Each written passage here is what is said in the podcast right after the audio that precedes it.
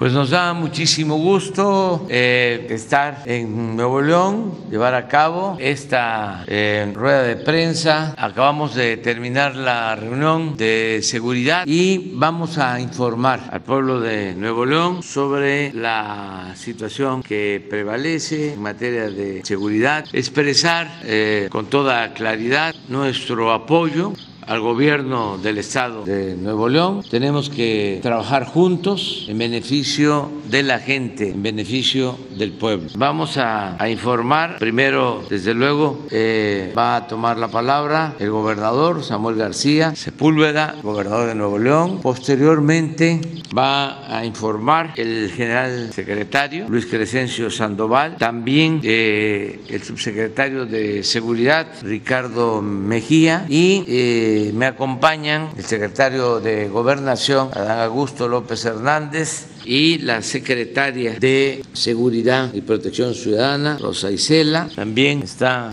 con nosotros el comandante de la Guardia Nacional, el general Luis Rodríguez Bucio. Eh, vamos a iniciar. Cuando terminemos de informar, abrimos para preguntas y respuestas. Y nos da mucho gusto, repito, estar aquí en este estado de gente buena, de gente trabajadora, de gente que quiere el progreso con justicia, progreso con dimensión social. Adelante, gobernador. Gracias, gracias. Muchas gracias, presidente. Muy buenos días, estamos muy contentos, presidente, de recibirlo aquí en su casa en Nuevo León, a mis amigos secretarios, secretarias y obviamente a todo el pueblo de Nuevo León Quiero decirles que hace unos momentos pues recibimos muy buenas noticias del presidente, pero antes de darlas, también nosotros queremos darle buenas noticias al pueblo de México. Como usted sabe, presidente, Nuevo León es un pueblo muy trabajador. Eh, su gente ha logrado tener un estado muy dinámico, muy vibrante y quiero decirle que este año tenemos récord ya en creación de empleos. Tenemos empleo pleno en Nuevo León. Tenemos también récord en inversión extranjera directa. Quiero decirle con mucho orgullo que de cada dólar que llega a México, 25 centavos, 25% llega a la zona metropolitana de Monterrey. Y quiero decirle, presidente, que hay fila, si me permite la frase, de empresas americanas asiáticas, alemanas, suizas, etcétera, que quieren venir a México que confían en nuestro país, están impresionados por la mano de obra, por el capital humano de Nuevo León y le prometo que con su ayuda vamos a lograr inversiones históricas para México y sobre todo para Nuevo León. Yo quisiera también agregar que estamos a marcha forzada, llevamos un poco más de medio año aquí en Nuevo León y quiero decirle que al igual que usted, creemos firmemente que sin corrupción hay dinero para invertir en la gente, para invertir en Nuevo León. Queremos ser un gobierno incorruptible y eso nos va a generar tener la movilidad que siempre debió tener Nuevo León. Estamos ya actualmente licitando 1.500 camiones de gas, 110 camiones eléctricos, licitando la línea 4, 5 y 6 del metro. Vamos a duplicar el metro con la ayuda de la federación y decirle también que la aduana Colombia, le comentaba hace una hora, es una potencia enorme que tiene el país con el mercado americano y que por eso muchos están viniendo a Nuevo León porque saben que esta aduana como tiene la doble revisión conjunta, están cruzando en cinco minutos sus productos, sobre todo los productos vegetales, el aguacate, los fresh foods de Anaquel, como dicen los americanos. Más tarde, si me permiten el evento del autoabasto, quiero decirle que en Nuevo León estamos muy orgullosos del programa Hambre Cero. Este programa va a apoyar a 430 mil personas neolonesas que tienen un tipo de pobreza alimentaria para con estos bancos de alimento darle sobre todo a los niños y niñas de Nuevo León la nutrición que merecen para estudiar, para salir adelante. Y además en materia de seguridad, quiero agradecer aquí al general todo el apoyo que ha hecho por Nuevo León. Ahora sí voy entrando a las buenas noticias porque hace unos minutos el presidente de México, el licenciado Andrés Manuel, nos entregó en esta misiva signada por el presidente lo que en marzo se comprometió con Nuevo León. Y esto es bien importante darlo a conocer porque viene mucho apoyo en materia de agua, en materia de movilidad y en materia de seguridad. Empezando por esta última,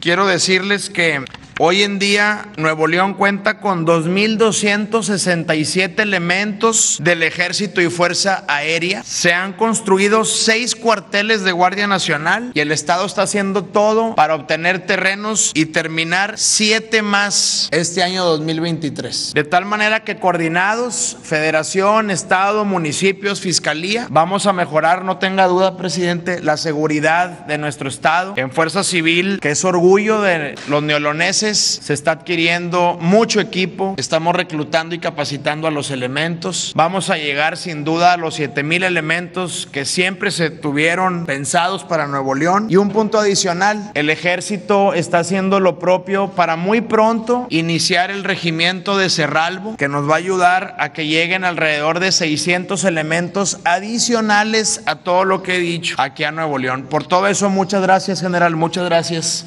presidente. En materia de agua, lo voy a leer textual. De conformidad con los compromisos adquiridos para la construcción de la presa Libertad, con la finalidad de abastecer de agua la zona conurbada de Nuevo León, la Federación ha aprobado la cantidad de 2.183 millones de pesos y el día de hoy se depositarán 584 millones para esta obra, me atrevo a decir ya presidencial, de la presa Libertad. Para este mismo proyecto, el año próximo, próximo se tiene estimado aportar la cantidad de otros 1.132 millones de pesos y finalizar la obra en diciembre de 2023. Con esta acción se incrementarán de 1.5 a 2.000 litros por segundo que tanto nos surgen aquí a la zona metropolitana. Y cierro también agradeciendo infinitamente que el proyecto del tren suburbano va a ser una realidad. El presidente, además de otorgarnos la concesión para echar a andar este tren, que en una primera fase va a ir de Santa Catarina al aeropuerto y que va a tener una capacidad de trasladar alrededor de 170 mil pasajeros diarios, también nos va a apoyar con 3 mil millones de pesos para la construcción del mismo. Por todo lo anterior y a nombre de todo Nuevo León, no queda más que agradecerle y decirle que es bienvenido y que sean más ocasiones las que lo recibamos. Muchas gracias a todos. Con su permiso, señor presidente. Buenos días. Vamos a dar a conocer la situación de seguridad pública aquí en el estado de Nuevo León. Bien, un estado con 5.7 millones de habitantes, con 51 municipios y que concentra en tres de ellos el 42% de su población, 2.4 millones, concentrados en Monterrey, Apodaca y Guadalupe. Adelante. En cuanto a incidencia delictiva, aquí en el estado tenemos el, delito de extorsión con un octavo eh, lugar a nivel nacional, con una tendencia hacia la alza. El robo de transporte en un 13 lugar a nivel nacional, con una tendencia hacia la baja. El homicidio doloso también con una tendencia hacia la alza, eh, en el 17 lugar. en el 19 lugar, robo casa-habitación, con una tendencia de igual manera hacia la alza. En 22 lugar, el secuestro con una tendencia hacia la baja. 26 lugar, robo de vehículos con una tendencia hacia la alza y en total de delitos de alto impacto eh, a nivel nacional tiene el 17 lugar. Todos, todos eh, esto está considerado por eh, los delitos por cada 100 mil habitantes y es el acumulado durante la presente eh, administración hasta marzo y son datos de conformidad al Secretariado Ejecutivo del Sistema Nacional de Seguridad Pública. Aquí vamos a ver cada uno de estos delitos. La extorsión, en marzo tuvieron 84 eh, de este, eh, delitos de esta naturaleza. Aquí vemos el acumulado, en el año llevan 177 y considerando lo que, lo que se tiene desde el 2019, por eso se establece la tendencia hacia la alza. Eh, en el robo de transportes tiene 10 eventos eh, en, el mes de marzo, su tendencia va hacia la baja, aquí lo vemos en, en el acumulado anual y en la gráfica, tiene el 13 lugar a nivel nacional. El homicidio doloso, 81 eh, delitos eh, en marzo, su tendencia hacia la alza. Se han presentado este delito en, en, los años anteriores, lleva 274 ahorita en el 2022. En robo a casa habitación, 222 delitos de esta naturaleza, su tendencia es hacia la alza, tiene el 19 lugar. Aquí vemos la gráfica con una de esta variación mínima, pero sí la tendencia se identifica hacia la alza. Tiene 629 durante el 2022. El secuestro, solamente un delito de esta naturaleza, su tendencia es a la baja. En, lo que va del año únicamente han tenido cuatro eventos de esta naturaleza. Tiene el 22 lugar a nivel nacional, un delito que daña mucho a la población y que aquí se ve el esfuerzo que se ha realizado por las autoridades de los tres niveles de gobierno. El robo de, de vehículo, 277 en marzo, su tendencia hacia la alza, aquí lo vemos en la gráfica cómo se identifica esa tendencia y en el acumulado también cómo viene, ha venido creciendo eh, en años anteriores y ahorita tienen 749 eh, delitos de esta naturaleza. El total de delitos eh, de impacto, 3.969 en marzo, tiene el 17 lugar, su tendencia se registra hacia la alza con 9.849 delitos en el presente año. En cuanto a homicidios dolosos por entidad federativa en la presente administración y hasta marzo, el Estado tiene el 11 lugar eh, por, eh, por este, debajo de la media, la media, perdón, por arriba de la, de la media.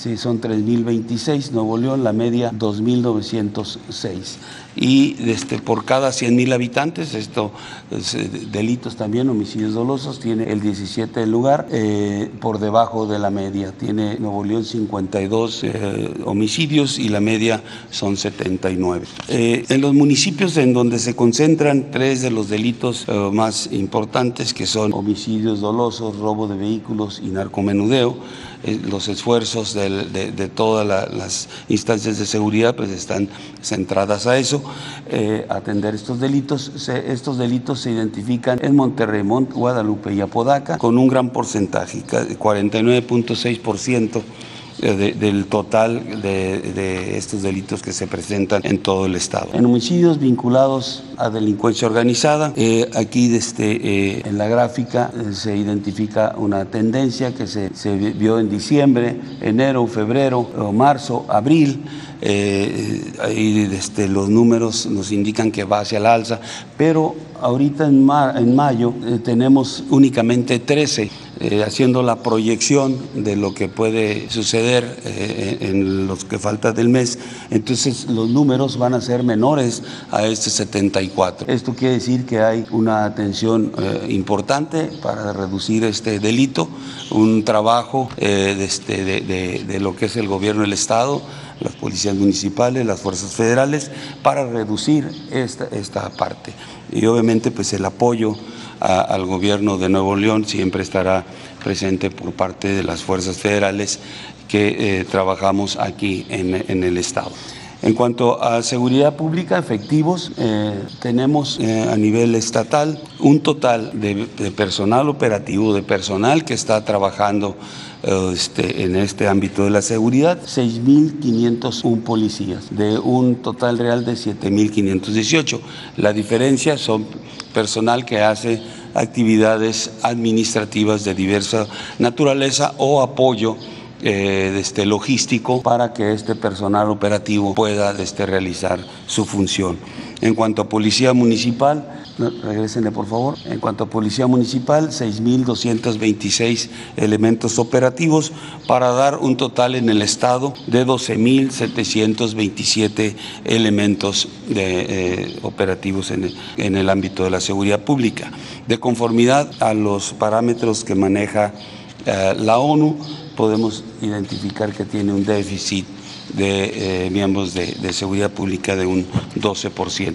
En cuanto a fuerzas de seguridad federales, está presente en el Estado Ejército y Fuerza Aérea con 2.267 elementos operativos, como ya lo mencionó el señor gobernador, eh, de un total de 2.492, que de igual manera, como ya lo cité, son eh, la diferencia son personal administrativo y personal de apoyo logístico para la realización de las operaciones. La Guardia Nacional con 842 elementos operativos para hacer un total de 3.109 que unidos a las fuerzas estatales y municipales se tiene un total de 15.836 elementos trabajando en el ámbito de la seguridad pública.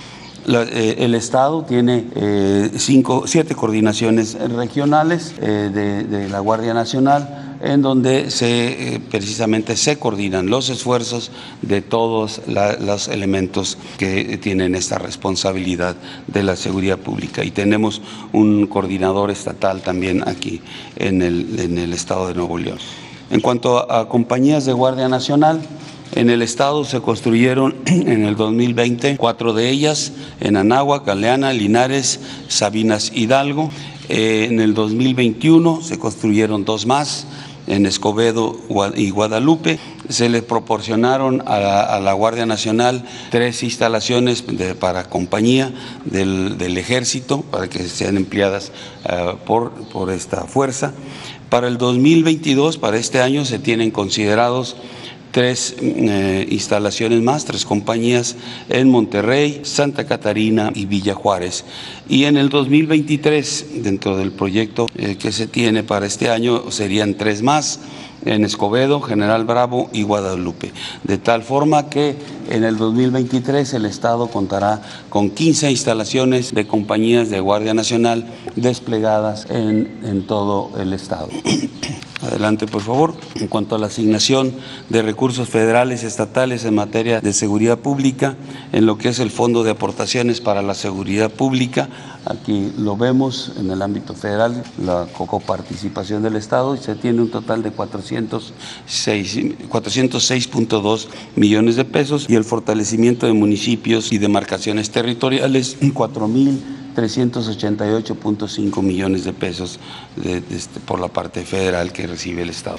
En cuanto a aseguramientos que se han realizado aquí en Nuevo León en la presente administración, aquí tenemos los números, los más relevantes son 14.415 eh, kilogramos de marihuana, 8.190 pastillas de fentanilo, 483 kilogramos de cocaína, 24.5 kilogramos de, este, heroína, 377.8 kilogramos de metanfetaminas, 1.633 vehículos asegurados, 1.269 detenidos, 479 armas de fuego y 115.165 cartuchos asegurados. En cuanto a seguridad, a instalaciones estratégicas, eh, eh, en Nuevo León se tienen eh, cinco instalaciones a las que se les da seguridad por parte del ejército, empleando 137 elementos. Tres son de Pemex, dos son de Senegas. sobre el robo de hidrocarburos, el, el estado es cruzado por cuatro poliductos, dos oleoductos y uno que es de combustóleo. Eh, en, todos ellos se han localizado 630 tomas clandestinas en lo que va de la administración y los municipios en los que se han hecho estas detecciones son cinco eh, donde se ubican la mayor cantidad de ellos, que son Cadereyta, Mina, Santa Catarina, General Bravo y Pesquería. Se han asegurado en el trabajo que se ha realizado por las fuerzas de seguridad 289 vehículos, 7.5 miles de barriles eh, de combustible recuperados, 28 predios, 256 detenidos. En cuanto al plan de N3 y plan de la Guardia Nacional, aquí en Nuevo León se han beneficiado a 5.567 personas, se ha empleado 4.687 elementos del Ejército y de la Fuerza Aérea y 101 elementos de la Guardia Nacional, atendiendo principalmente incendios oh, forestales, incendios urbanos, eh, lluvias severas, heladas, accidentes vehiculares, accidentes aéreos. Eh, por parte de la eh, seguridad, del ámbito de la seguridad pública, es todo el informe y pasaría a continuación a informar sobre la situación que se presentó eh, en Tumbiscatío, Michoacán, de conformidad a las instrucciones del presidente y a lo mencionado el día de ayer en la, eh, conferencia de prensa. Adelante, por favor. Bien, mencioné que eh, con trabajos de inteligencia ahí en, en, el área de Michoacán se destinó una fuerza del 65 Batallón de Infantería con cinco vehículos y 35 elementos eh, para eh, que el sábado 7 de mayo hicieran un reconocimiento. Aquí vemos eh, esta parte eh, sur del, estado, o, en esta parte que, se identifica como la Nolasca, Francisco Villa, Capuán del Río. aquí realizaron operaciones estos elementos del 65 Batallón de Infantería, logrando eh, detectar un laboratorio clandestino y cuatro plantíos de marihuana que en conjunto hacen una extensión de 7.000 metros cuadrados. Eh, se siguió realizando operaciones eh, tratando de, explotar esa información o la generación de inteligencia que se había dado y el día 10 eh, cuando están realizando actividades y se hacen un movimiento para trasladarse a otras áreas, reconocerlas y posteriormente trasladarse a sus instalaciones, este, ubican dos bloqueos. Aquí un, primer bloqueo en Potrerillo de Coria, que este, lo, es gente desarmada, no había personal armado ahí, ningún civil armado, y lo rodean y siguen su camino. Posteriormente, en cuatro caminos, vuelven a ubicar a otro, otro bloqueo de la misma manera, de este personal desarmado. Eh, ahí eh, también este, lo evaden al ver que no representaba eh, un peligro para el personal, no había una agresión armada, no había por qué eh, responder con, la fuerza y es evadido este, este bloqueo ahí en Cuatro Caminos.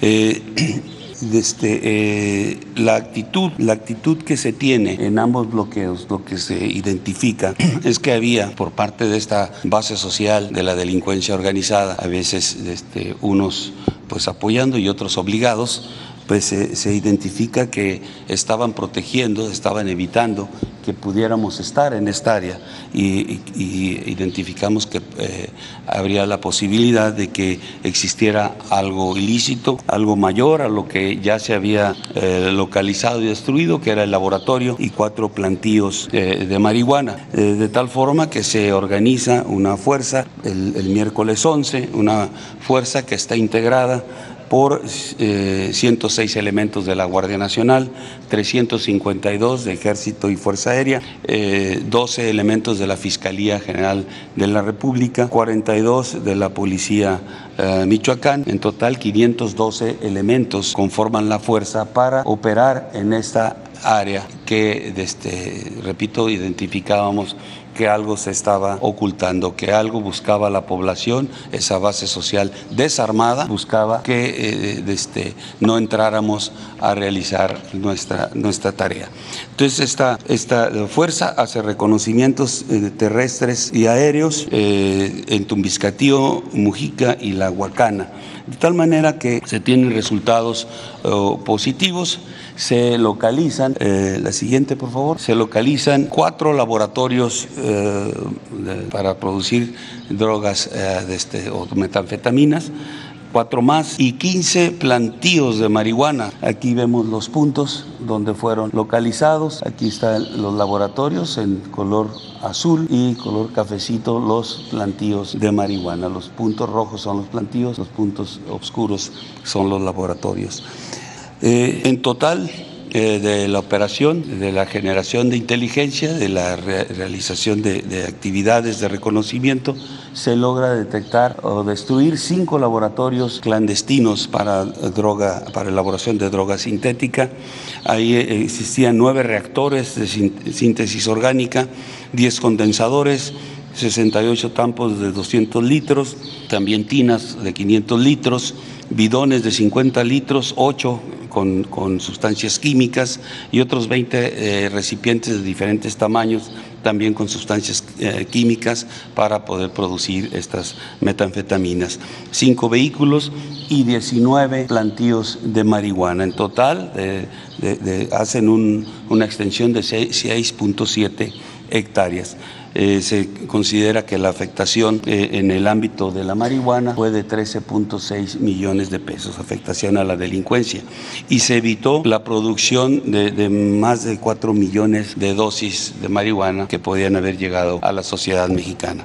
En cuanto al, a lo que es eh, droga sintética, Esos nueve reactores en un mes podían haber eh, este, generado eh, o producido más de 13 millones de dosis de metanfetaminas que podían haber llegado a la sociedad mexicana. Entonces, este, este resultado eh, es por lo que esa sociedad, esa base social, y repito, desarmada, fue eh, por lo que eh, hacía esos bloqueos, evitando que pudiéramos detectar, localizar esto y destruirlo, que este era un, producto importante para, para la, delincuencia organizada. En el ámbito de las metanfetaminas se calcula más de, de, 3 mil millones de pesos lo que fue la afectación. Entonces eso evitaban, eso cuidaban. Eh, aquí vemos las fotos de los laboratorios, los reactores, condensadores, todos los recipientes que se encontraron ahí. Adelante, por favor, los plantíos que fueron este, destruidos, 19 plantíos. Adelante, aquí están los, los vehículos, los vehículos asegurados. Bien, adelante, por favor. Eh, también eh, aprovecharé para informar o explicar esta situación. La actuación del, personal eh, que fue evitando tener una confrontación tiene que ver también con las directivas que se tienen del señor presidente en cuanto al respeto de derechos humanos y también la aplicación de la Ley Nacional de Uso de la Fuerza. Y aquí vemos en el uso de la fuerza, en el empleo de la fuerza por parte de lo que es Fuerzas Armadas y Guardia Nacional, cómo se ha comportado este índice de letalidad.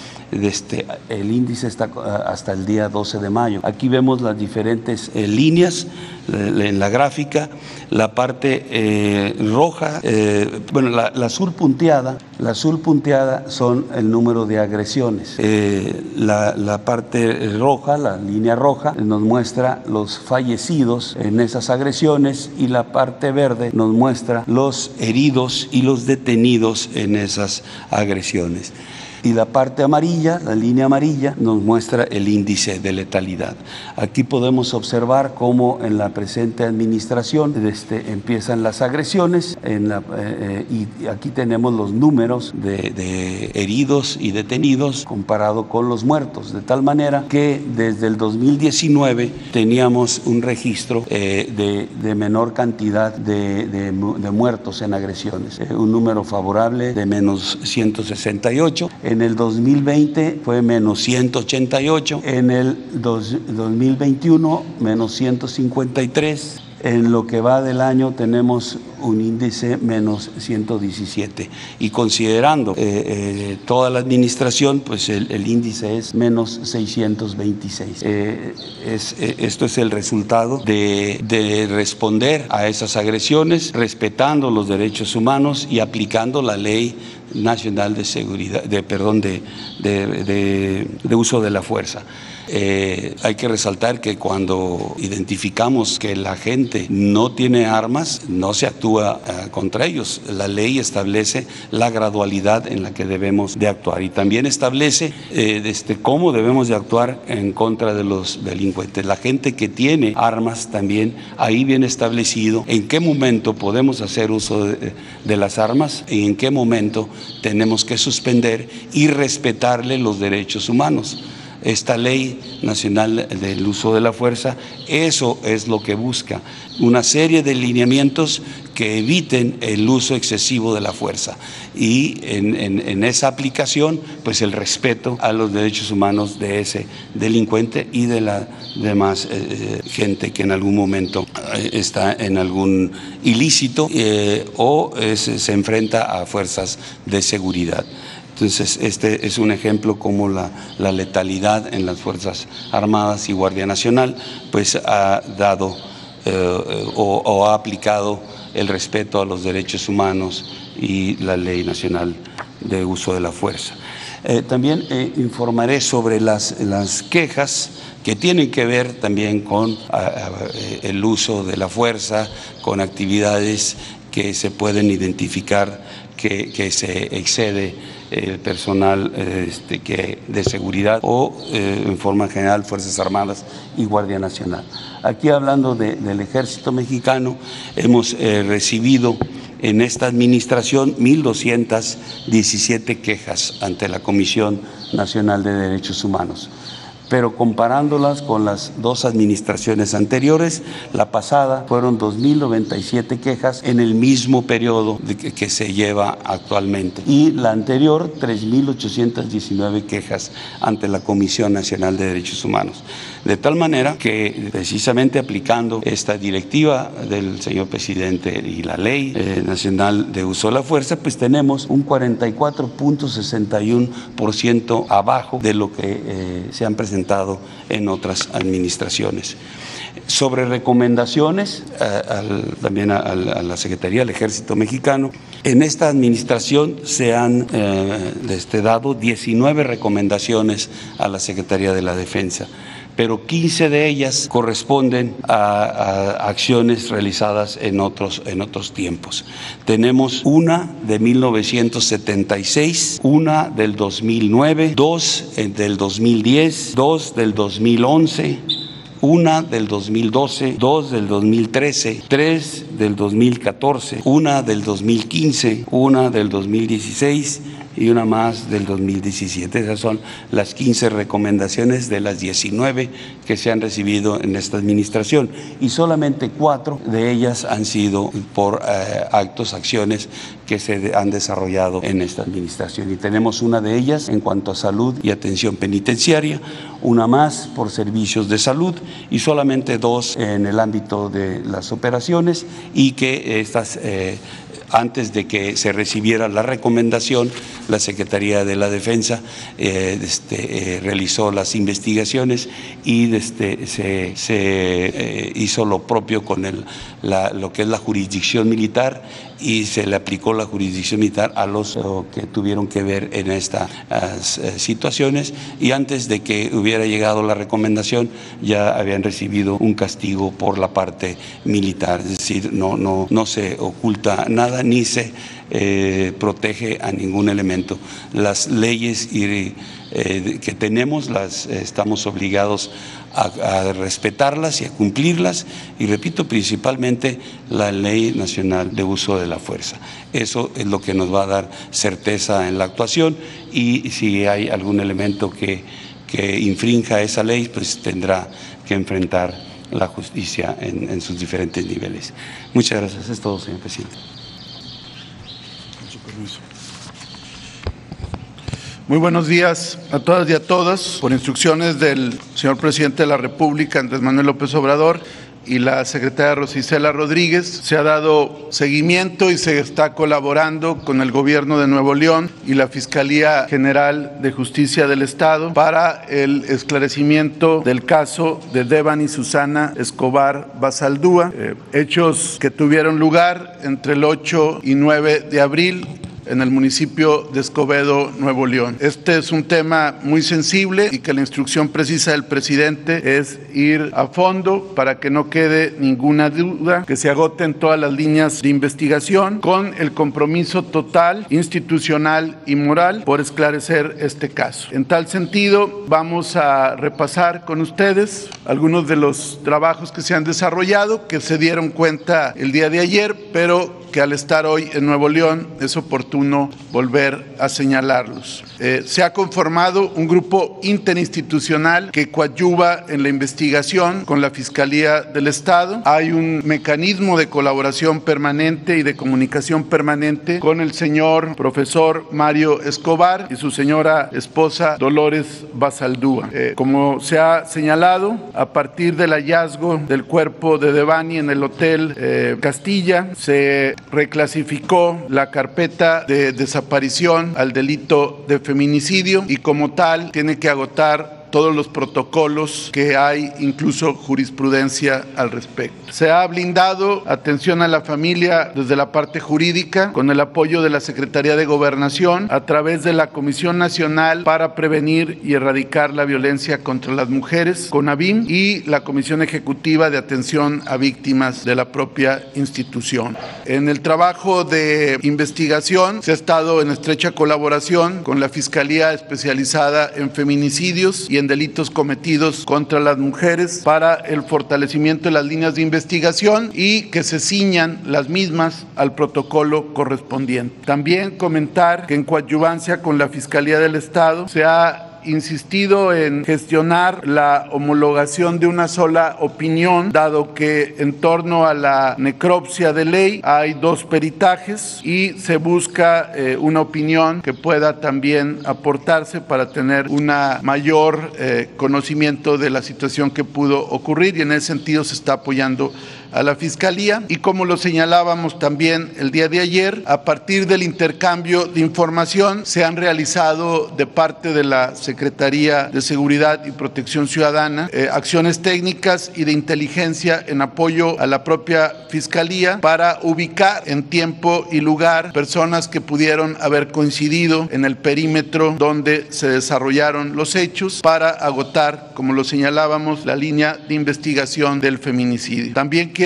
señalar que por instrucción directa del presidente Andrés Manuel López Obrador y la titular de la Secretaría de Seguridad y Protección Ciudadana, Rosa Isela Rodríguez, eh, el día de hoy se celebrará en la Fiscalía General de Justicia del Estado una reunión a la que me han instruido asistir con la representación del Gobierno de México para eh, que el Ministerio Público, su titular, el fiscal general Gustavo Adolfo Guerrero, la fiscal especializada en feminicidios, la maestra Griselda Núñez Espinosa, el el propio señor gobernador aquí presente, Samuel García, también acudirá, el de la voz y desde luego la participación de los padres de Devani, Mario Escobar y Dolores Basaldúa, para entre todos revisar los avances, el estatus de la investigación y que, claro, se escuche a las víctimas indirectas, a los padres, a los deudos de Devani, con el compromiso, insisto, que nos ha instruido el presidente de agotar todas las líneas de investigación y de coadyuvar el gobierno de México hasta el límite de sus capacidades para que este caso se pueda esclarecer plenamente eh, de conformidad, primero con los padres, con los neoloneses y desde luego con los mexicanos que han dado seguimiento puntual a este caso tan doloroso. ¿Sería cuánto? Adelante, y de Nuevo León. ¿Tú eres de Nuevo León? Sí, tú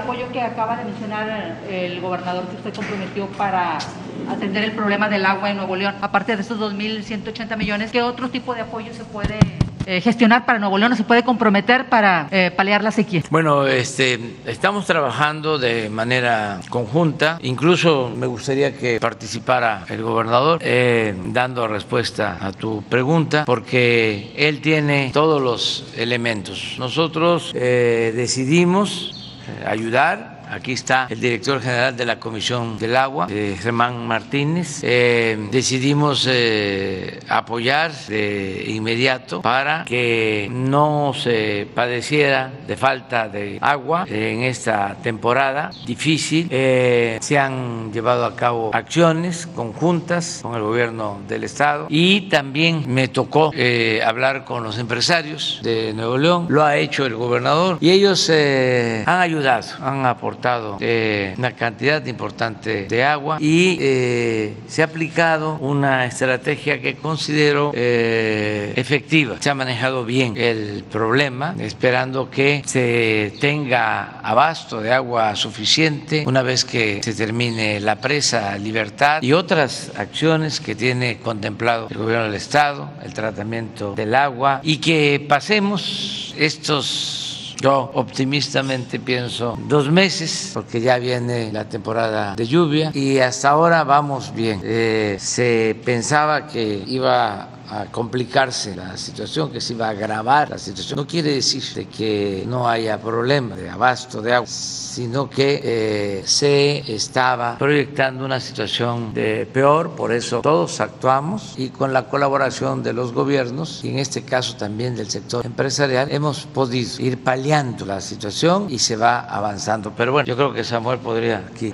explicarnos que nosotros vamos a estar pendientes, ayudando siempre en eh, la búsqueda de soluciones estructurales, es decir, de fondo. Por eso la inversión en la presa, para incrementar eh, la disponibilidad de agua y con otras eh, acciones el tratamiento de agua para que este, tengamos más abasto. Y algo que es muy importante, el que pueda llevarse a cabo un programa para renovar las líneas de distribución del agua, porque hay un porcentaje considerable de fugas y esto hay que atenderlo. Esto requiere inversión eh, permanente, año con año. Hay que estar eh, cambiando de tuberías y eh, reducir fugas para contar con más agua en Nuevo León y en todo el país. Es una estrategia. Y también la modernización de los distritos de riego para eh, que no se evapore el agua, para que no se desperdicie el agua. Eh, estar constantemente modernizando distritos de riego para eh, tener más agua y cuidar mucho el agua, todos. Pero no sé si se mueve.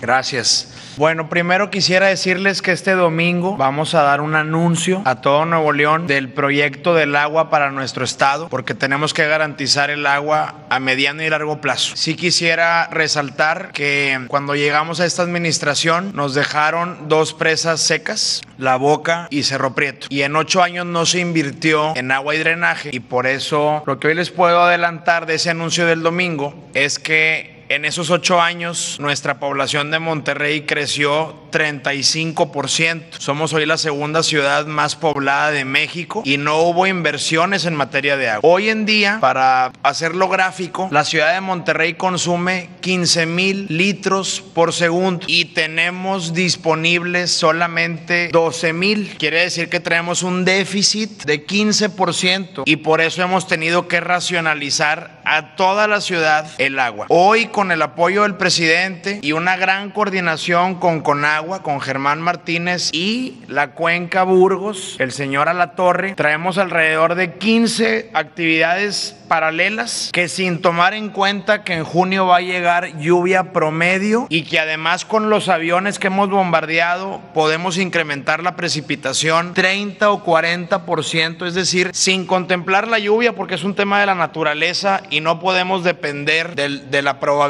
Hoy con agua ya nos autorizó muchos pozos someros que justo ahorita se están ya conectando a la red. Nos autorizó ocho pozos profundos, la mayoría en la Huasteca, en la parte de la sierra. Cada una de estas acciones equivale a uno o dos metros cúbicos. Pozos someros, un metro cúbico. Pozos profundos, dos metros cúbicos. Tres plantas tratadoras de agua, que es lo que viene a nivel mundial. El reciclaje del agua nos va a dar otros dos metros cúbicos. Presa Libertad nos va a dar otros dos metros cúbicos. De tal manera que con estas 15 acciones tenemos que lograr en un muy corto plazo dar los 15 que requiere la ciudad y ya tener el agua que siempre debimos tener disponible para toda la población de la zona metropolitana. Pero luego la tarea, como bien dice el presidente, es garantizar a mediano y largo plazo, sobre todo por las inversiones que vienen a Nuevo León, otros grandes proyectos de mediano y largo plazo, que uno es la presa Libertad, que otros son las plantas tratadoras. Y pues quiero decirle a Nuevo León que son dos meses complicados porque tenemos ese déficit y tenemos además unos calores de 40 grados. Hoy tuvieron un día bendecido, nublado, pero comúnmente en estas épocas aquí llegamos a 40 grados. Y cierro diciendo, si la industria nos sigue apoyando con el agua, si la ciudadanía de manera corresponsable cuida el agua, porque ha habido veranos que llegamos a 17 litros, eso es imposible en esta crisis. Tenemos que cuidar el agua, quedar entre 13 y 14 y que agua y drenaje y con agua hagan toda la tarea con el gobierno del estado para de aquí a agosto llegar al equilibrio, regresar al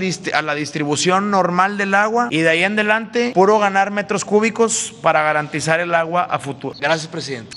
Buenos días, señor presidente. Diego Cedillo, de Tabasco hoy, Campeche hoy, Quintana Roo y Diario Basta de Grupo Cantón. Señor presidente, aprovechando ahorita que estamos en Monterrey, que es un estado fronterizo por el tema de la aduana de Colombia que comentaba el gobernador, preguntarle cómo va el, el tema de la regularización de los autos chocolate aquí en Monterrey, en Nuevo León y en toda la frontera, tomando en cuenta que es un tema que tiene presente la Secretaría de Gobernación y que también de una u otra forma está considerada la Secretaría de Seguridad Ciudadana en esta regularización, presidente. Pues Rosexela, a ver, acá, ven, tenemos tiempo, ¿eh? ¿sí? Si te parece, ¿no tienes otra pregunta? Sí, presidente. Para que se, Bien, se y conteste bien. tomando en cuenta también su agenda este fin de semana, que el domingo se celebra el Día del Maestro, preguntarle, presidente, cuáles son los pormenores de su gobierno con respecto a esta situación que fue la reforma educativa ¿Cómo recibió usted el tema de los maestros? Si nos pudiese adelantar un poco cuáles serían estos anuncios que usted daría el domingo hacia las y los maestros de México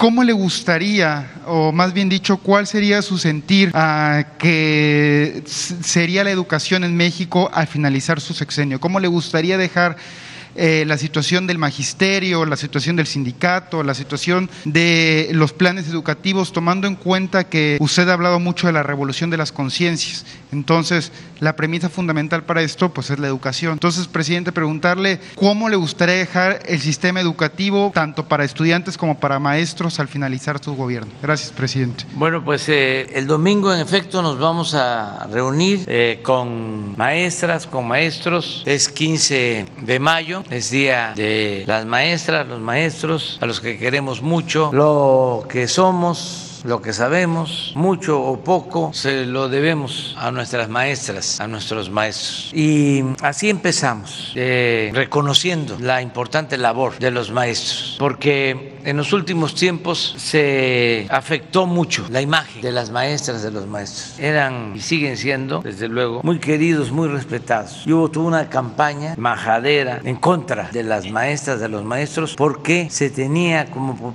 propósito, ese era el fondo, la privatización de la educación. Entonces había que descalificar la educación pública y echarle la culpa del atraso educativo a las maestras, a los maestros. Se actuó de manera muy entonces se buscó estigmatizar a los maestros, maestros y maestras que no cumplían, eh, revoltosos, y esa fue la tónica durante el periodo neoliberal, con el propósito de privatizar la educación. Yo siempre he dicho que no estoy en contra de la educación privada, el que tiene para pagar una escuela privada está en su derecho, pero hay millones de mexicanos, la mayoría de los mexicanos que no tienen para pagar colegiatura, y el Estado está obligado a garantizar la educación pública gratuita, de calidad, en todos los niveles escolares. La educación no es un privilegio, es un derecho del pueblo. Es lo mismo que la salud. Y llevaron a cabo la misma estrategia. Entonces, inventaron también, además de la ofensa al sector magisterial, inventaron lo de la calidad de la enseñanza, la excelencia educativa. Claro que queremos que la educación sea de calidad y que haya excelencia, pero nos importa también el acceso a la educación, la cobertura. Van a entrar entonces solo los que tienen para pagar colegiatura. Eso no. Entonces, por eso nos comprometimos a derogar, a quitar la mal llamada reforma educativa. Imagínense eh, hasta dónde llegar en lo absurdo. ¿Cómo se va a llevar a cabo una reforma educativa si fuese ese el propósito real sin el apoyo de los maestros y de las maestras? ¿Quién transmite la educación en el aula? Pues la maestra, el maestro. ¿Cómo se va a imponer algo? Entonces, ahora, afortunadamente, pues ha habido un cambio favorable. Eh, nosotros sentimos muy orgullosos de la labor de las maestras, los maestros. Si no ha sido por la pandemia, no hubiésemos tenido ningún paro, porque antes de la pandemia no estaba cerrada ninguna escuela, eh, todos los maestros trabajando, no ha habido nada eh, de paros. Y ahora que los llamamos, porque nos importa mucho la educación presencial, que es fundamental, la escuela es el segundo hogar, porque no solo es donde se transmite el conocimiento, es donde los niños, las niñas eh, socializan sus experiencias, reciben orientación de maestras, de maestros, el apoyo de sus compañeritas, de sus compañeritos. A veces eh, se sienten más libres, más felices en la escuela que hasta en la casa. Y era mucho tiempo el encierro y estar ahí dependiendo de los aparatos electrónicos, también recibiendo mucha información tóxica. Entonces llamamos a las maestras, a los maestros y acudieron a las aulas. Y ya eh, hay clases presenciales en todo el país. Hubo como en todo resistencias, se hablaba de que iban a incrementarse los contagios y que este, estaba mal lo que se proponía, pero al final y para bien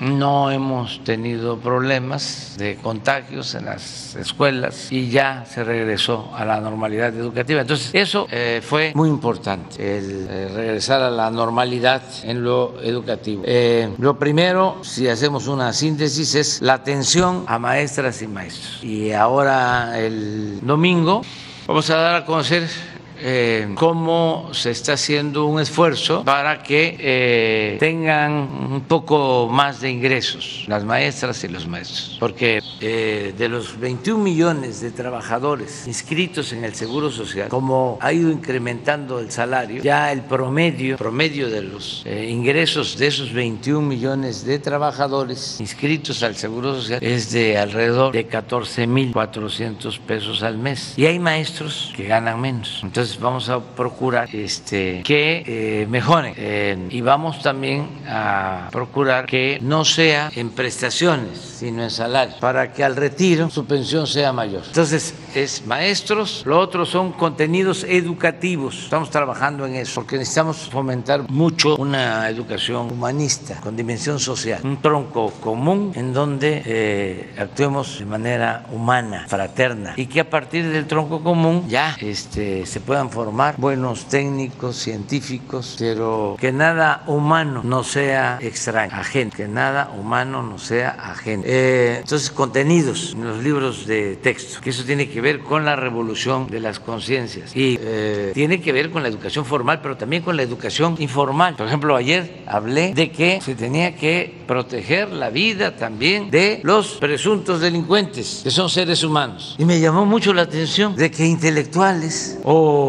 eh, profesionales supuestamente progresistas eh, me cuestionaran. Por eso estamos viviendo eh, momentos interesantes. Es un momento estelar en la vida pública de México, porque está saliendo todo eso. ¿Cómo vamos a querer que alguien pierda la vida? ¿Cómo vamos a estar en el fondo a favor de la ley del talión, del que a hierro mata, a hierro muere, y el diente por diente, y el ojo por ojo? Lo decía Tolstoy, si a esas vamos, pues nos vamos a quedar chimuelos todos, o tuertos, o ciegos. Pero estoy hablando de, intelectuales o escritores. Déjenme que yo recuerde a, uno, cuando menos. Curcio dice en un comentario, eh, fue un desliz del presidente, según eh, Cárdenas, conductor. No, bueno, algunos de ellos, no sé exactamente, ¿sí? que seguramente lo va a aclarar. No, fíjense que así pienso. Y vamos a analizarlo. Actuaron muy bien los soldados, pero para que se entienda mejor, porque no estoy hablando de Curcio y de Cárdenas, son millones que piensan así, de que, como me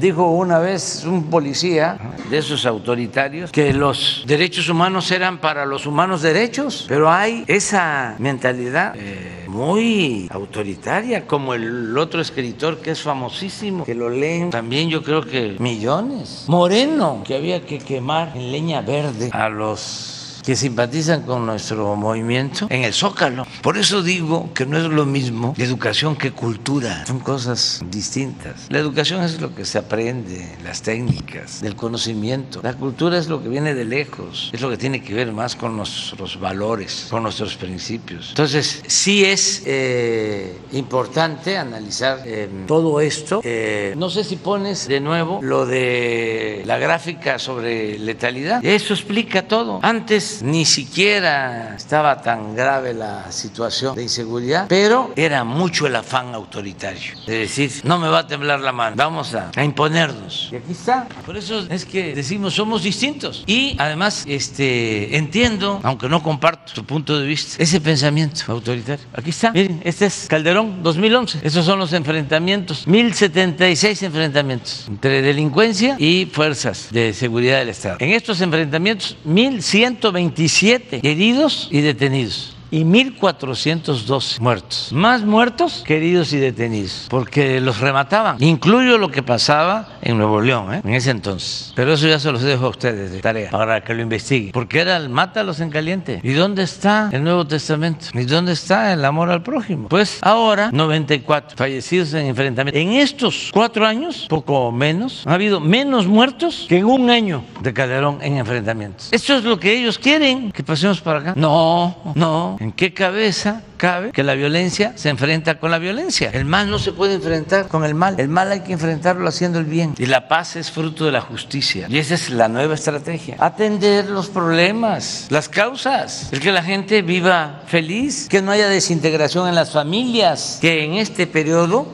neoliberal fue un desastre. No se conocen esos datos, pero la separación de familias fue como nunca. Y los hijos se crearon a la buena de Dios. Y no había tutelaje y era el jefe de la pandilla, el jefe de grupo, el que educaba, enseñaba.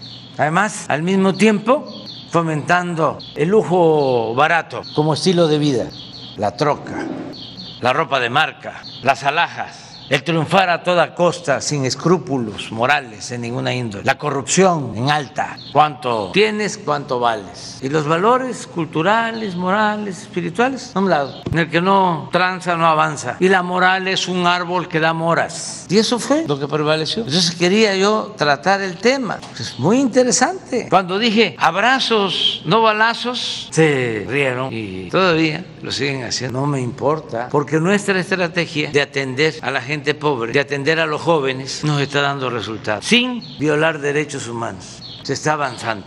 ¿Por qué? Les estamos quitando el semillero a la delincuencia, le estamos quitando a los jóvenes. ¿Hasta dónde estábamos? ¿Hasta dónde habíamos llegado? A decir, ahí están los halconcitos. ¿Pero qué hacíamos para que no hubieran halconcitos? Ahora, nada más aquí.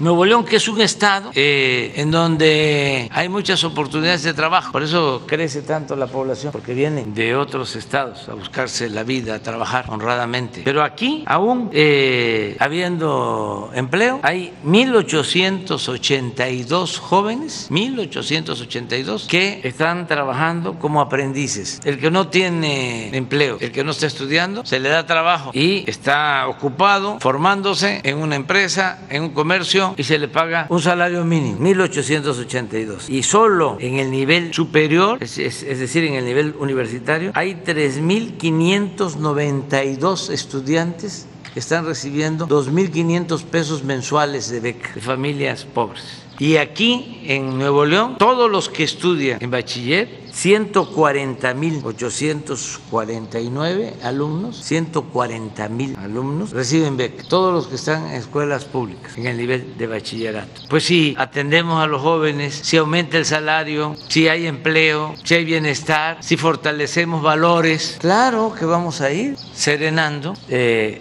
a la sociedad y avanzando. Entonces en lo educativo es maestras y maestros. Lo segundo, eh, la calidad o el contenido de eh, los libros, eh, contenido de la enseñanza. Lo tercero, que es muy importante, las becas desde preescolar hasta nivel doctorado para estudiantes de familias de escasos recursos. Y cuatro, el mantenimiento de las escuelas públicas se está entregando de manera directa el presupuesto para el mantenimiento a las escuelas, se le entrega a las sociedades de madres de padres de familia. Aquí hemos entregado 1.142 apoyos a 1.142 eh, y se entrega a las sociedades de padres, de madres, y ellos deciden qué hacer con ese dinero para atender eh, las instalaciones educativas. Falta, pero ya vamos avanzando y eso es lo que se está haciendo. Presidente, si me permite, aprovechando la coyuntura educativa, usted siempre ha sido un crítico de la, de la, de la admisión de estudiantes universitarios a la máxima casa de estudios. Ahora, aprovechando también el Día del Maestro y aunado a que usted fue egresado también de la Universidad Nacional Autónoma de México, preguntarle si en alguna ocasión en lo que va de su gobierno ha sostenido un diálogo con el rector de la UNAM para platicar de este tema. Si no lo ha hecho, presidente, y si usted así lo considerase, ¿estaría abierta la puerta para invitarlo a platicar con usted a Palacio Nacional para atender el tema de que las y los jóvenes de México tengan un mayor cupo en la Universidad Nacional Autónoma de México? Señor presidente? Sí, hemos estado hablando y está abierto el diálogo con todos los rectores, hay atención permanente con eh, las universidades públicas y también con universidades particulares y todo lo que sea eh, ayudar a la educación eh, es nuestro compromiso lo vamos a, a seguir haciendo. A ver. Tenemos tres. Con su permiso, señor presidente, es solamente una actualización de unas pocas láminas. Eh, por instrucción presidencial em, se inició, se reestructuró el programa de regularización de vehículos de procedencia extranjera a partir del 27 de febrero. Esta, recordar que es una política a favor de la población que tiene un vehículo eh, irregular extranjero, el cual eh, necesita ser inscrito oficialmente para tener certeza jurídica y es esto también es una política a favor de la seguridad porque el 80% de estos automóviles están sin identificar y en ese 80% se cometen delitos en las zonas, en los estados en donde hay este tipo de vehículos. Las instituciones participantes son eh, la Secretaría de Gobernación, también la Secretaría de Hacienda por medio del, del SAT y también de aduanas. Eh, nosotros en la Secretaría lo hacemos por medio del Repube y están participando Baja California, Baja California Sur, el estado de Chihuahua, el estado de Coahuila, eh, Durango, Nayarit, Michoacán, Sinaloa, Sonora y Zacatecas. Adelante. Eh, adelante, solamente recordar que eh, hubo un decreto de parte del señor presidente, el cual atribuye la regularización al Repube. Entonces eh, se hizo, se creó un sistema de trámite digital y también se inició el programa y la firma de convenios con entidades federativas. La siguiente etapa corresponde al fortalecimiento de las capacidades locales de operación y estamos pues eh, eh, dándole trámite al decreto y habrá un informe final. Adelante. Eh, los pasos del programa se genera una cita a través de la página web www.regularizaautospc.gov.mx. Se realiza un solo pago, recordar, de 2.500 pesos mediante una línea de captura. El pago, recordar que es para la Secretaría de Hacienda y Hacienda va a pasar esos recursos al gobierno del estado para que sean utilizados en pavimentación de las calles en los municipios que así se consideren. Eh, y se tiene que acudir el día y la hora de la cita con los requisitos. ¿Cuáles son? Adelante. Los requisitos son muy sencillos, es una identificación oficial con un comprobante de domicilio, el formato de manifestación para aplicar los beneficios del programa, donde se tienen los datos y un documento en donde se acredita la propiedad del vehículo y se presenta el comprobante del SAT. Adelante. El funcionamiento del programa también es muy sencillo. se, se, registra la cita en otro sistema. El Repube envía la documentación a aduanas que emite un documento de importación que es interno y a través del sistema Repube se realiza la inscripción del vehículo en plataforma México. Así quedarán registrados eh, eh, todos los vehículos y ya los estados están realizando el trámite de alta y de emplacamiento. Adelante. A la fecha se han regularizado 44.482 vehículos hasta el día de ayer. Nosotros calculamos que para el mes de octubre ya tendremos los primeros 500 mil vehículos, quizá un poco antes. Se han agendado 175 mil citas que ya se están atendiendo. Hay 62 módulos y 120 carriles en operación y actualmente, señor presidente, ya los 12 de los dos estados que están en, la instalación de estos módulos eh, ya están todos operando. aquí están en los municipios, eh, en el mapa, en dónde están instalados esos módulos, a donde estamos invitando a la población a acudir. Adelante, aquí está por cada uno de los estados, cuántos módulos de operación tienen y en este caso el, el, estado de Chihuahua y también Sonora, Sonora en primer lugar con más eh, atención y eh, más autos regularizados hasta el momento, pero todos los estados ya están, este, Nuevo León, pues es que solamente tiene un, módulo, pero para junio nos han informado las autoridades estatales que van a poner tres más y para julio cinco más. Eso sí tenemos nosotros el, el reporte completo. Eso sería, señor presidente. Adelante. Aquí están, eh, adelante, las direcciones en donde están ubicados los módulos por estado, pero estamos invitando a hacer la regularización. Gracias. Ahora corresponde a Nuevo León. Nuevo León, a ver. Muy buenos días, señor presidente. Denny Leiva de MBS Noticias. Primero preguntarle, usted se ha dicho promovente de las causas eh, que quiere la gente. Eh, ante este panorama y este contexto que vive Nuevo León de crisis de inseguridad, crisis hídrica que puede sentir la población que están pasando en estos momentos, ¿usted estaría a favor de que, si así lo quiere la gente, se promueva una consulta popular para pedir en su momento la destitución del gobernador, este, en dado caso que a la gente así lo quiera? Y una segunda pregunta, si me lo permite, señor gobernador.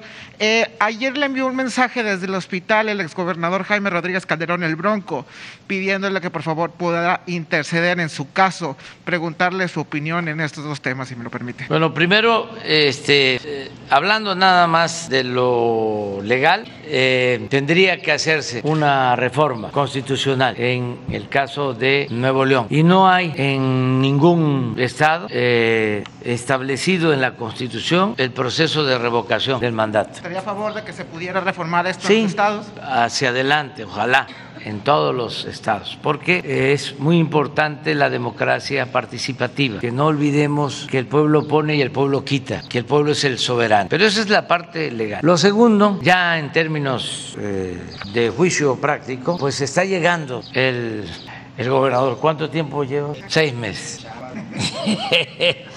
Este, eh, todavía, antes se hablaba eh, de un año, no quiero usar la expresión porque es de mal gusto, pero se daba un año, entonces falta. Lo tercero, sobre lo mismo, es que yo considero que no está haciendo un mal gobierno. Esa es mi apreciación. Claro, este, esto corresponde a ustedes. Yo soy ciudadano de todo el país y sí, tengo conocimiento, tengo una visión de todo lo que pasa en México, pero pues no tan de específica, ¿no? Sin embargo, mi percepción en general es que eh, está eh, gobernando bien este Samuel.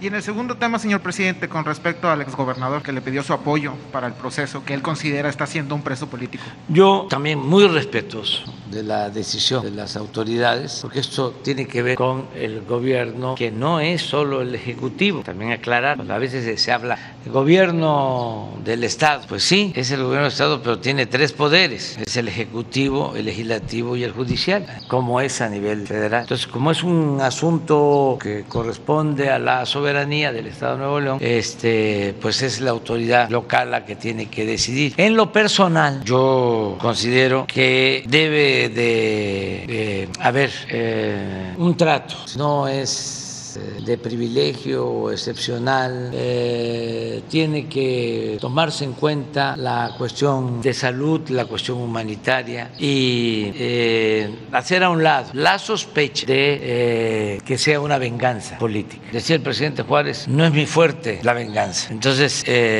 siendo un asunto que tienen que resolver aquí, yo soy humanista, por eso este, hablo de proteger la vida de todos y siento también que la justicia, más que el castigo, es prevención. Es como el caso de la medicina. Estoy más a favor de la medicina preventiva que, la que de la medicina curativa. No quiere decir que la medicina curativa no haga falta, pero es mejor no enfermarse. Entonces, en el caso de la corrupción, por ejemplo, lo que tenemos que hacer es convencer de que es algo que nos daña en lo personal, en lo familiar, en lo social y estigmatizarla, porque el peor de los males era que se robaba y ni siquiera perdían su respetabilidad. Hasta se les aplaudía. En algunos casos hasta se les ponía de ejemplo. Se le decía a los hijos, estudia para que cuando seas grande seas como don fulano, un reverendo ladrón. Entonces que eso ya no, porque eso es una mancha que afecta no solo al corrupto, sino a toda la familia. ¿Y qué culpa tienen los hijos de que se les señale por lo que hicieron los padres? Entonces, lo mejor es lo preventivo, lo mejor es es eh, tener en cuenta que solo siendo buenos podemos ser felices, que la felicidad no es acumular bienes materiales, dinero,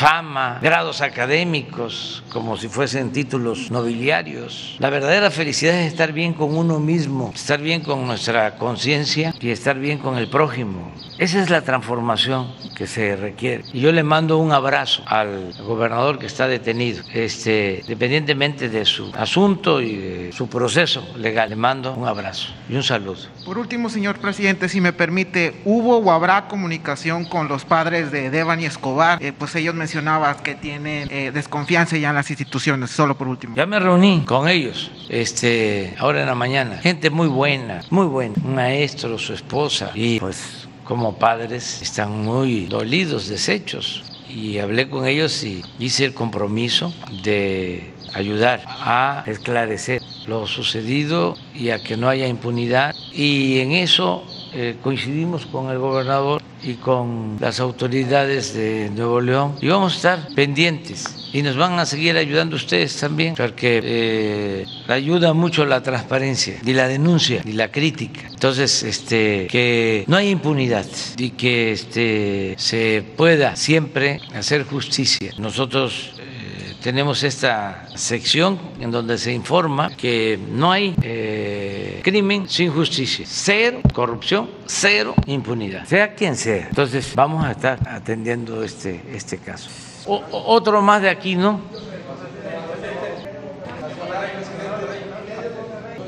Del norte. Gracias. Eh, Luis Salazar, eh, de Huicha, las noticias como son, presidente, buenos días. Yo no soy de Nuevo León, pero le echo mucho a Samuel. Este, me disculpo por cualquier cosa que le haya dicho de más, gobernador. Me preocupa porque vivo en Saltillo y estamos pegados a Nuevo León.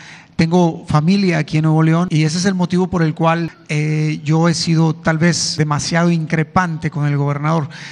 Pero mi preocupación es la misma, la de, todos los neolonenses. Es la sequía, que me da mucho gusto que la hayan resuelto el día de hoy.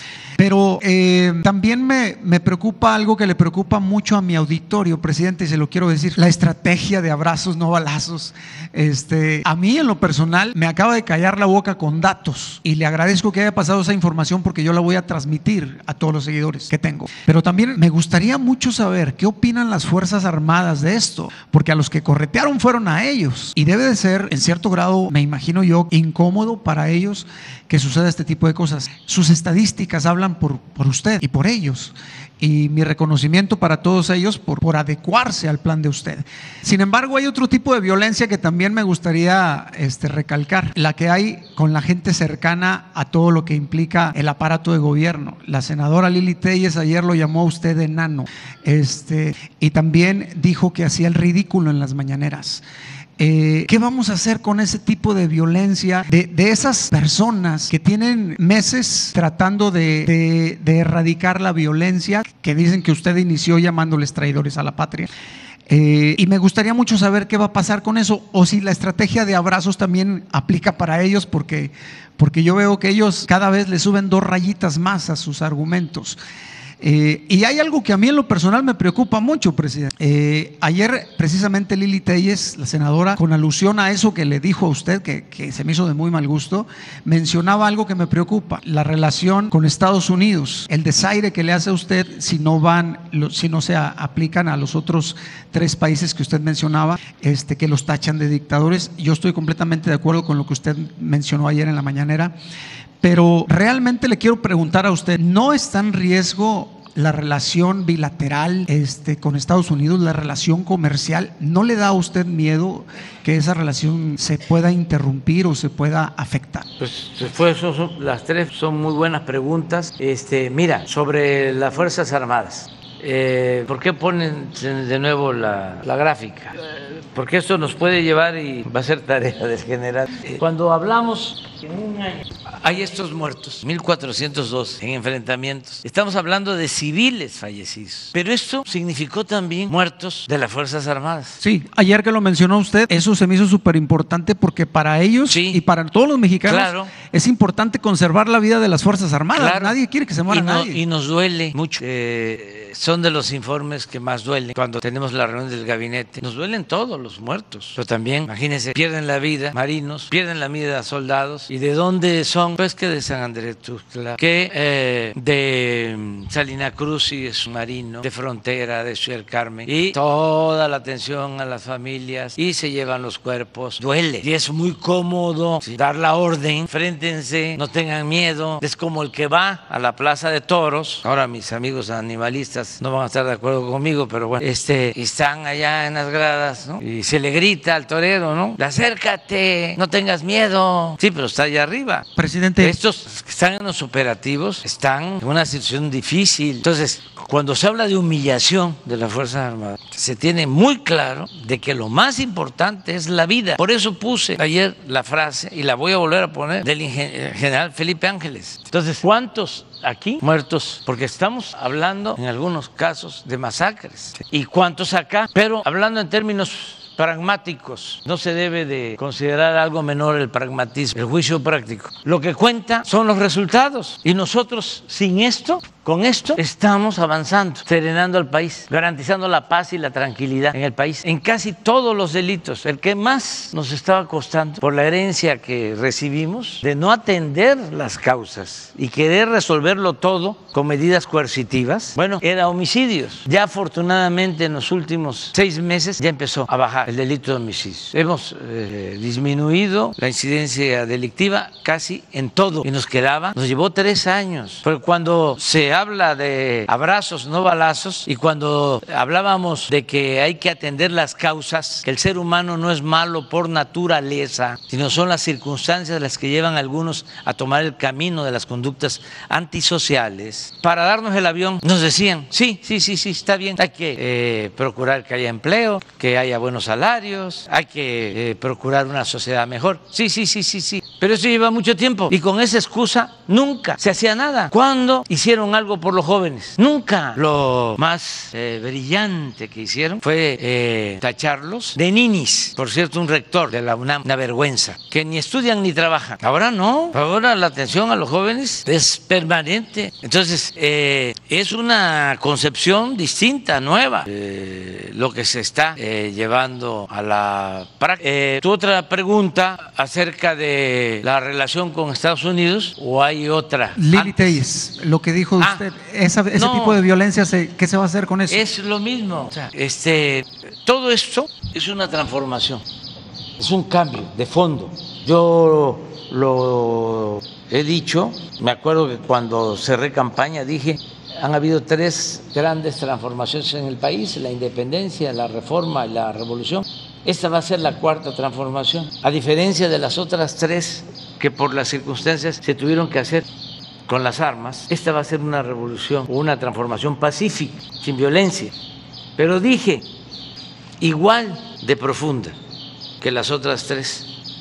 Va a ser pacífica, pero igual de profunda que las otras tres, porque vamos a arrancar de raíz el régimen de corrupción y de privilegios. Entonces, no es cualquier cosa. Imagínense si los de mero arriba, que se sentían los dueños de México, no pagaban impuestos. Pero no estoy hablando de que no pagaban un millón de pesos al año, o 100 millones de pesos al año, o 5 mil millones de pesos al año. No, les condonaban 10 mil millones de pesos al año. Y ahora tienen que pagar pues cómo están, molestos. Eso es parte de la transformación.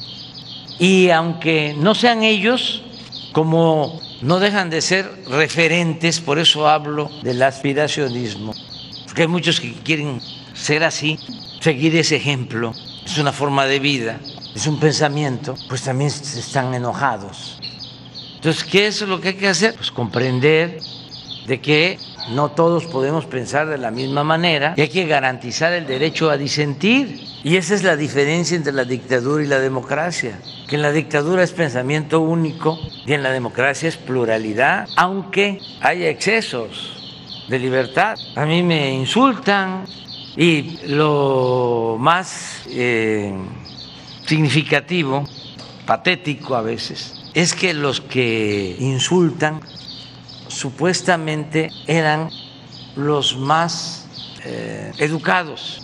Entonces, eh, están ofuscados, Pero, ¿qué problema puede haber? Nada, al contrario. Este, los que insultan, los que no tienen argumentos, pues quedan muy mal, muy mal. Y también no es para eh, exagerar.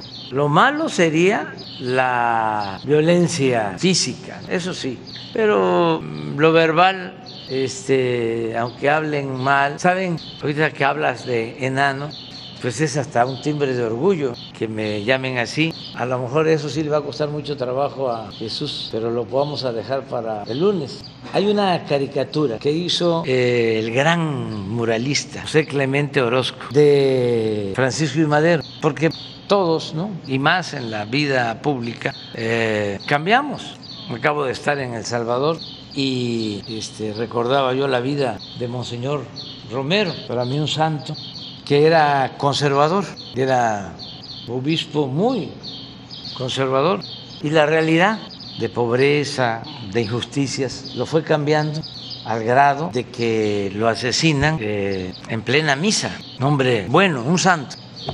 Entonces, ¿cómo cambia? Y hay otros ejemplos. Bueno, en sentido opuesto, Orozco era porfirista y al paso del tiempo se vuelve revolucionario y un gran pintor de los tres grandes muralistas mexicanos, Diego Rivera, Siqueiros y José Clemente Orozco. Una fuerza en su pintura, su expresión artística. Bueno, como suele pasar, que eso es un halago para todas y todos ustedes, los eh, buenos pintores eh, pasan por los periódicos, eran caricaturistas de periódicos, los buenos escritores. Gabriel García Márquez fue periodista. Entonces Orozco era caricaturista. Y una vez hizo una caricatura, a ver si Jesús, sí, sí, ponla en cuenta, en donde pone a Porfirio Díaz como gigante y a Francisco y Madero como pigmeo, un enano. No diciendo, ¿cómo? Eso es lo de David y Goliat, lo mismo. Entonces, los insultos siempre. Y mm, no dejo de recordar hasta dónde llega el fanatismo conservador, que es terrible. Y también hay un fanatismo de izquierda que se expresa en acciones, sobre todo en las guerras, en la revolución, que es lo más irracional que puede haber, las guerras. Este, es algo muy cerca de la locura. Eh, recuerdo una eh, escena de un ajusticiamiento de izquierda a gente de derecha en la guerra civil española, contada por ese gran escritor estadounidense que vivió en Cuba, premio Nobel de Literatura, Hemingway, Hemingway, me ayudan. Es que el post-COVID ya no, ya no me permite recordar, pero es, cuenta todos los horrores y cuenta cómo este, también revolucionarios republicanos ajustician a eh, representantes de un pueblo considerado este, de derecha, conservador. Entonces, lo peor que puede haber es eh, la guerra. Y en el caso eh, nuestro, en esta transformación, no ha habido eso y no deseamos eso. Y ojalá y todos nos autolimitemos, todos, y que no pase de malas palabras, pero sí entender de que es un proceso de transformación. recordaba yo lo de Hidalgo, imagínense lo que es al padre de nuestra patria, para los que se espantan y dicen la polarización, no solo lo asesinan, le cortan la cabeza y le exhiben 10 años en la plaza principal de Guanajuato. 10 años. ¿Y este, cómo le va a Morelos? Lo mismo. Lo humillan, lo asesinan. ¿Cómo le va a Ocampo? ¿Cómo le va a Comonfort, a Leandro Valle, a Sánchez, a Degollado, Santos Degollados? Todos los asesinan. Bueno, este, al mismo Maximiliano. O sea, y en el mejor presidente de México, Benito Juárez, todas las humillaciones decían las mujeres eh, de más ingresos en aquella época, cuando iban al baño, decían, voy al Juárez. Y en el caso de Madero, volvemos, hasta su abuelo, que era porfirista, le escribe a Porfirio Díaz ofreciéndole disculpa porque este, su nieto se había vuelto loco y que era una pena para toda la familia Madero lo que hacía Francisco. Y le decía, figúrese este, las penas que tenemos que pasar, que es hasta espiritista, el mismo abuelo, y los insultos a Madero, que era el hombre más bueno que ha habido en el gobierno y un apóstol de la democracia, el presidente más demócrata de México. Sin duda, bueno, encarcelarlo, tenerlo encerrado, Palacio Nacional cinco días y sacarlo y matarlo a mansalva, a él, a Pino Suárez, a su hermano, la tortura a su hermano, a Gustavo, horrores. Bueno, eso, este, afortunadamente, no está sucediendo en nuestro país. No queremos que pase, no queremos que pase. Y es un llamado a que este, se debata, eso sí, para no regresar a lo propio, pero eh, sin violencia. Revolución de las conciencias, cambio de mentalidad, que eso es lo más importante. Eso es lo que plantea. Y lo otro que comentabas, la relación con Estados Unidos es muy buena. Hablando de gente buena, el presidente Biden es un hombre de buenos sentimientos no hay eh, problemas con él. Sin embargo, pues somos distintos y no porque él es el presidente Biden y yo soy Andrés Manuel, sino porque las historias de nuestros pueblos son distintas. Y entonces nosotros eh, sostenemos que ya no debe de haber una política hegemónica en América, en el mundo, que tenemos que respetar la independencia, la soberanía de cada país y que en vez de confrontarnos tenemos que buscar la unidad de toda América y que es una contradicción convocar a una cumbre de las Américas y no invitar a todos. Todavía yo espero que haya una respuesta favorable para que todos participemos. El que no quiera ir, pues eh, está también en su derecho, pero que no se excluya, que nadie excluya a nadie, porque lo que necesitamos es diálogo, escucharnos. Y somos de un continente que tiene eh, muchas cosas en común y también mucho potencial en lo económico para que se convierta, ya lo es, pero que por falta de unidad eh, no hemos eh, hecho valer la fuerza económica, comercial que tiene América eh, en consideración a otras regiones del mundo. Entonces es el momento de una transformación, de un verdadero cambio. Me tocó eh, tener relaciones con el presidente Trump y fueron buenas y todos apostaban a que iba a haber confrontación y no hubo. Y ahora lo que dice aquí Samuel, este, de que está llegando inversión extranjera a Nuevo León como nunca, y es cierto, y se debe, entre otras cosas, además de lo que ha caracterizado siempre al empresario de Nuevo León y a todo este pueblo, que es un pueblo emprendedor, trabajador, es la oportunidad que tenemos del tratado comercial. Por eso México tiene eh, una situación especial en el mundo, tiene ventajas comparativas, no es lo mismo, con todo respeto, que otros países, porque tenemos ese tratado. Y eso se logró con un acuerdo con el presidente Trump que al principio no estaba muy convencido. ¿Se acuerdan de que hablaba de cerrar Estados Unidos?